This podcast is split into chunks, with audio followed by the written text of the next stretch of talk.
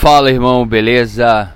Política. É, a gente escuta aquele ditado que diz que política e religião não se discute.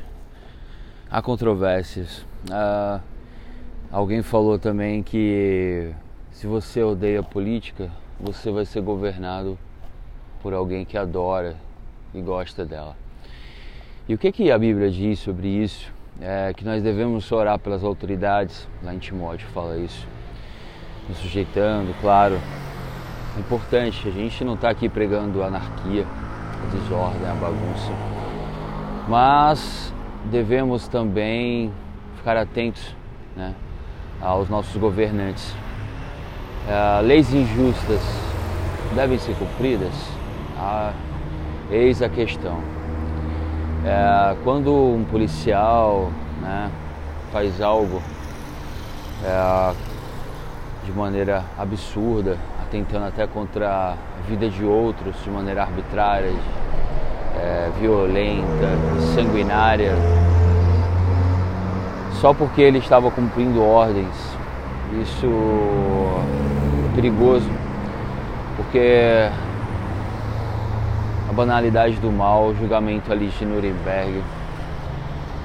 A autora diz que quando a, uh, um funcionário né, do exército alemão ele foi o responsável por fazer toda a coordenação logística de envio dos, uh, dos refugiados para os campos de concentração, judeus e outros, a resposta dele foi: eu estava só cumprindo ordens. Não pense que uma ditadura ou um, um, um regime totalitário como foi esse é, do, do nazismo, ele começa trancando todo mundo, prendendo todo mundo, não. Ele começa assim, como hoje a gente vê né, o trabalhador preso né, e o bandido solto. Mas eu não estou só falando mal do bandido aqui.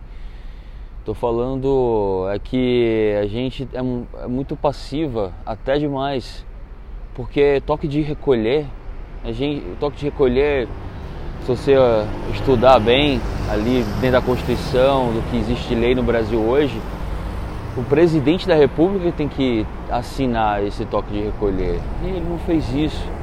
O próprio STF, que infelizmente vem rasgando a Constituição, delega para os governadores e prefeitos o comando da pandemia e, e autoriza esses excessos.